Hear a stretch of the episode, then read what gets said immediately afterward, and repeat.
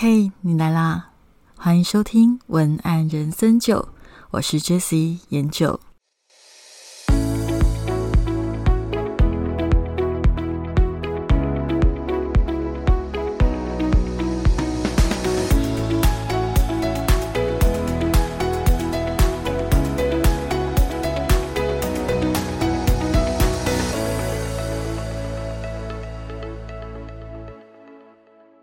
我觉得这一阵子真的很特别的一个状况，是我上个礼拜一个礼拜内收到了好几则私讯，那些私讯的内容都在问我作品集要怎么做，说他们也想要接案，他们是新手的文案接案人，可是因为新手文案人啊，对于初入这个行业，都会觉得作品集简直就像童话一样的模糊，不知道该怎么做，甚至有一些朋友说，他其实已经有。去买了一些呃教你怎么做作品集的线上课程，也有去上过了一些讲座，但是实际在制作作品集的时候，还是有很多的困难。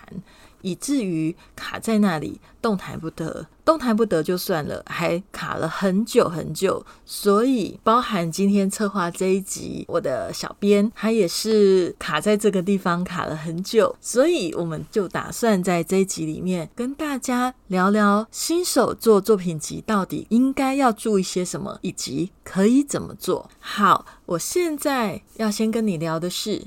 业主到底在想什么？你现在想要接案，那你一定要先知道业主到底在想什么，他们到底想要什么样的人才，对吧？因为你必须要让自己是符合他喜欢的人才的轮廓、喜欢的能力，那他才会用你。这个是一个很简单的逻辑。业主到底他想要是什么？很简单，但也不容易。很简单一句话，我就可以跟你说，业主他想要的是什么？业主他想要的就是好配合的人。简单的来讲，他就是要好配合的人，就这样子而已。你听完之后，应该会觉得有一点困难的地方是，好配合它的定义很广诶。好配合的定义到底是有哪一些啊？我知道你一定有这样子的困难，所以我今天给你三个方向的好配合的定义。第一个好配合的定义是什么？会通灵，会通灵是开玩笑的啦。你要知道业主他想要的是什么。你会跟我说：“诶，我都没有业界经验，我要怎么去知道业主在想什么？他想要什么？”简单的来说，你就去做功课啊。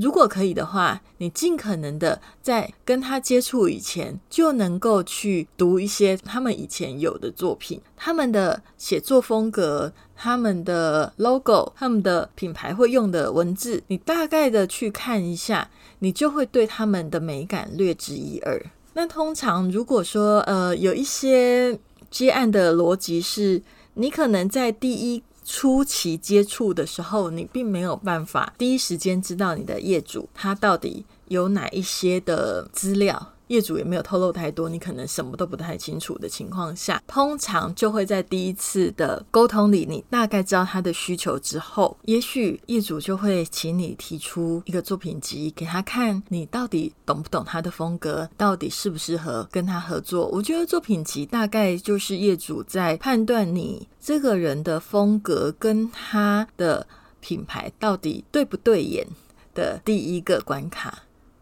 好，那到底作品集要怎么做？实际我后面会再跟您讲。但是在这里，我先跟你建议一件事情，就是你如果在做功课，想要了解这个业主在想什么的时候，通常有一种人，他的主观意识比较强烈，他可能会觉得，哎，其实业主他这样子做并没有很好，我觉得怎么做会更好。如果你是新手，建议都不要这样子想。如果你是老手，也许你有一定的筹码跟谈判能力，还有你的底气，可以去建议业主大幅度的改变他的风格。但是通常我今天要讲的是新手嘛，所以诚挚的建议你，就算你在做功课的过程里，你觉得这个业主他的整个品牌呈现并不是你觉得适合的，你也不要想要在第一时间就主导他的美感跟风格，除非。你必须一定是个咖，然后我说的那个咖是业主主观认定，觉得你是一个值得而且可以给他建议的角色。因为业主他对于接案人有两种想法，一种是顾问式接案，就是他把你当成顾问，如果你是站在顾问的角度去接这个案子，那你就可以给出比较多的建议。但业主他还有另外一个视角，是他认为你是他的员工。如果你是他的员工，他对你的期待只有一个口令、一个动作，你做出他想要的。而通常初期的接案人，你面临到的业主对你的期待，应该都是这种一个口令、一个动作，你要做出他想要的。也许你不用负太多关于行销背后的责任，也就是他的销量、他的成果，但是你要负的唯一责任是他要满意。让他满意的最简单的做法是什么？最安全的做法是什么？就是。你顺着他可以懂的美感跟风格去做，你不要想要去改变。你要去改变，除非他认同你的能力，你才有机会去请他做一些突破。如果业主他的整个行文、他的文案风格一直以来都是走轻松搞笑的风格，那请你不要让他突然间的想要变成。高级典雅风格八十七趴，他不会接受，他只会退稿。通常只要是这样子，你突然变风格的写法，被退稿的几率非常高。所以你要顺着业主既有的美感去走，用他可以理解的美感领域。记得这句话，用他可以理解的美感领域，跟我高效好感文案课里面跟你讲的。用你的消费族群可以理解的文字去沟通，那所以你也要用你的业主可以理解的美感领域里面的文字去沟通，这样做。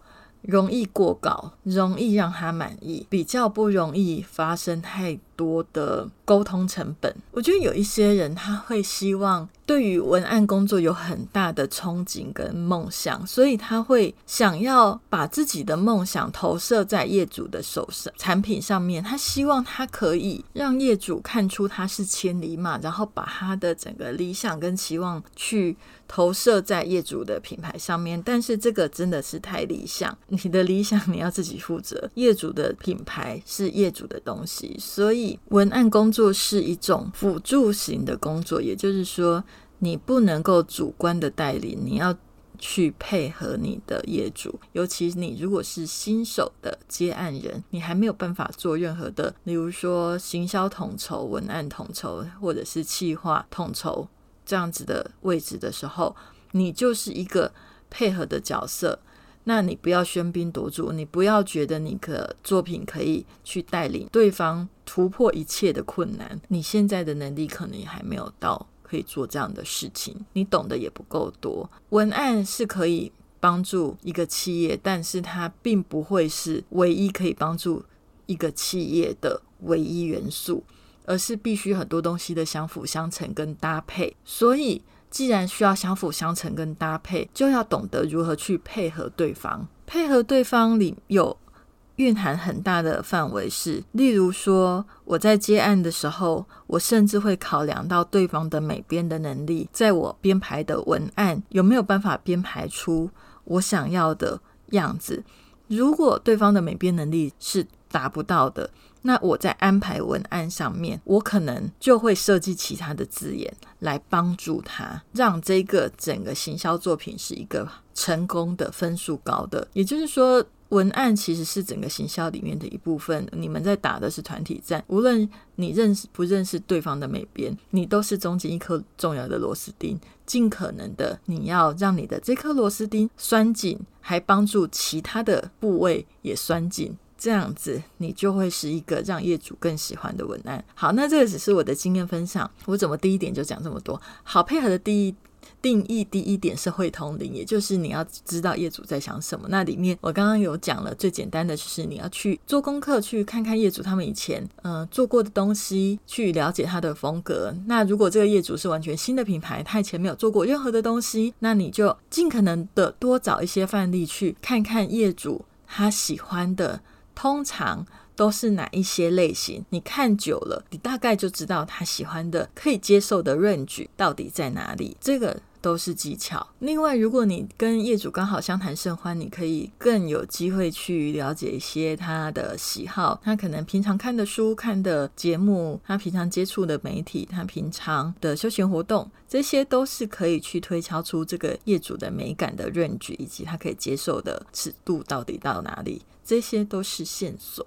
OK，好，配合的定义的第二个是什么？是写的。那写得快，其实你要注意的是，它其实是一个相对比较值，也是一个主观的感受。其实写得快，只要是业主觉得你快就可以了。也就是说，你如果可以让业主清楚的知道你在每一个阶段做了哪些事情，让他觉得你的排程是很有效率的，这样就够了。写得快呢？当然，就是你也不能够拿很多的理由来搪塞，然后故意排一个很不正常的时间，然后跟业主说，因说我要因为要花这么多时间去做这么多的功课，所以我必须要写这么慢。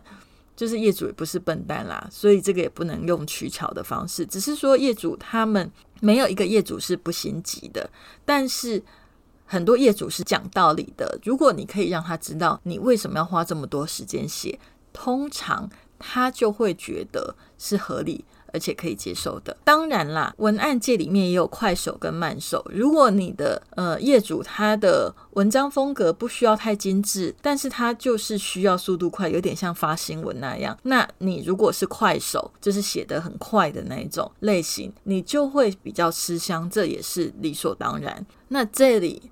要看你接的案子去决定，有一些 SEO 型的文章，它有可能会要求你写的比较快。如果他要的更新频率是高的话，他就会希望你写的快。当然，你越快，你的案件量就会比较大。这个部分你就是看业主而定。另外，我觉得你可以在这个这一趴里面，你可以好好的检视一下自己，我的写作风格是属于快手还是慢手。我觉得快手跟慢手，它其实是各有利弊的。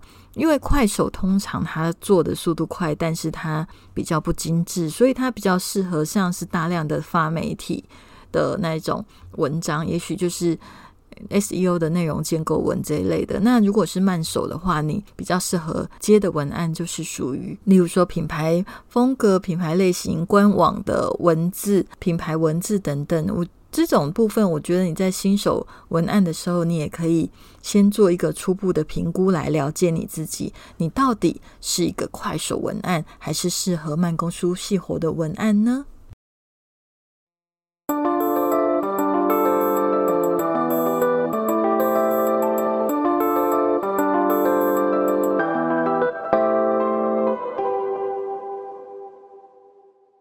好，那现在讲完业主喜欢的人才的基本轮廓之后呢，第二点，很多同学想要问的是，自我介绍有没有什么小技巧能够让我的业主一眼就看上呢？因为今天的设定是你是新手文案人啦，如果你是老手就不一定。那我现在讲的是新手文案人，通常新手文案人如果自我介绍要写什么，你因为是新手，所以你也没有太多底气跟实际的成绩可以跟业主讲。自我介绍要讲什么，通常也跟你要找的产业有关。就像我的课程里面跟你讲的 TA 的概念。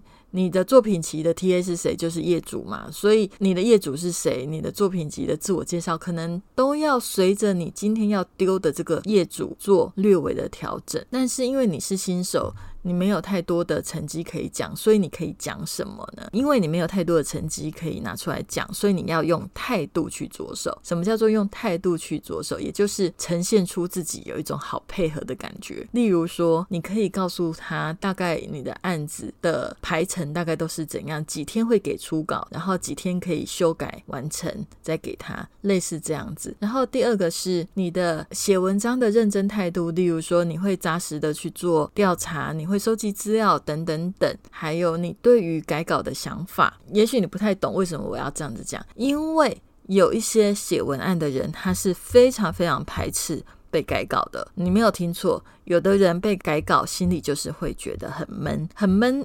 你知道，我曾经跟我的业主，因为我现在就是自己有时候也是甲方，就是我自己也会去找一些配合的外包人员来帮我一起做一些案子，所以我曾经也跟我的另外一个业主，两个身为甲方的人，自己在那边讨论说：“我的天呐，就是有一些可能就是艺术家性格吧，所以你如果改他的稿，他的心他就会。”有一种情绪很荡的感觉，然后你就必须要先去安抚他的情绪，去试着让他的心情好一点之后，然后跟他讲说，其实不是你做的不好，是因为什么什么原因，所以你可不可以这样子修改？就是你变成说你是一个业主，可是你却要非常大的精神成本去安抚、去接住你的外包的这个配合对象的情绪，我觉得是很扣分的事情，除非除非你的。专业能力真的很强，强到就是这个案子非你不可。否则，你的情绪化让业主每次要找你改稿，都会觉得心理压力很大的话，这对你来讲真的很扣分。所以，我觉得你也可以在自我介绍里面稍微写一下你对改稿的看法。例如说，其实我在接案的初期，我从来不排斥被改稿，因为我对改稿的想法里面，我第一个想法是被改稿，我才知道我的稿件跟市场的需求中间有多大的距离。第二个是，哎，这个文章是你的，它是你的门面，是业主的门面。那当然，业主有权决定他的门面要长怎样，这无关我个人的喜好，因为这个是业主的东西。如果你不喜欢被改稿，就有点类似说，呃，业主他想要穿这个蓝色的西装，然后你又。一直叫他不可以穿，你一定要穿灰色的西装。可是问题是，穿的是人家，你一直干涉他，这样子对吗？当然，我了解不能被改稿的人的心态，是因为他其实对于作品的用情很深，他觉得那个业主身上穿的这套西装，它代表的是我的作品。对啦，其实这样子讲也对，就是看各自对于改稿的这件事情的想法，以及我觉得跟你现在的的 label 也有关系。就是如果如果你想要更深。你不知道，我我之前有一集就讲我怎么样去说服我的业主不要改标题，我也会觉得不能改稿哦。可是我的。不能改稿的原因，是因为我在我的行销专业之下，我知道这个改稿改下去不是我的作品受创单方面的问题，而是我知道整个行销方向在这样子的改下去之后，成绩会一落千丈，所以业主同样会受到很大的伤害，就有点类似说，你穿这件西装上台一定会被笑啦，你一定会被笑，效果会不好啊。就是类似这样的意思。如果是这样子，当然不能被改。我会尽一切所能的去跟我的业主沟通。那我到底是怎么沟通的？你到时候可以去看那一集。重点就是，你如果有一个很确定的原因不能改稿，那。当然，你可以去跟业主沟通，但是你要有一定的底气，跟你的专业基础，以及最后可不可以改稿的决定权还是在业主身上。如果他愿意承担，穿这件西装上去看起来，有可能有的人会笑，有的人会喜欢，他可以接受被笑的风险。OK，那你就让他穿，因为这个是他的品牌。好，那现在呢，我先跟你复习一下今天我们一整集讲了些什么。我们一开始讲了。业主他想要的是什么样的人才？简单的来讲，业主想要的就是好配合的人才。好配合的人才，它的定义有哪一些呢？第一个会通灵，简单来讲，知道他在想什么。第二个，你要写得快。第三个，要很划算。通常这三点，只要三个不错，一个不差，你就是一个好文案。第二个，想要跟你讲的是自我介绍，有没有什么小技巧可以让业主一眼就看上？自我介绍通常要讲什么？跟你想要看的产业很有关系。所以呢，我建议你，通常在投的时候。还是要按照你投的单位稍微的修改你的自我介绍的内容，因为你现在是一个菜鸟文案，通常你没有太多的成绩可以讲。你可以讲的是什么？你的态度，还有。你的配合方式，这些都会是你的优势。例如说，你写稿的时间，你排程会是怎样？什么时候可以看到初稿？什么时候可以改好初稿？写文的态度，你会怎么去做？你会倾向很务实的去做什么样子的资料收集？还有你对改稿的看法，你是不排斥被改稿的，因为你觉得怎么样怎样，这些都会是很重要的。接下来呢，我会跟你分享的是作品集如何去做规划。这个部分的细节，我们就留在下个礼拜会再跟你做分享喽。OK，当你今天听完 Podcast 之后，我觉得你可能会有一个问题，就是我练习这些文案放在我的作品集里面，但是到底对不对，到底专不专业，我好像有点求助无门。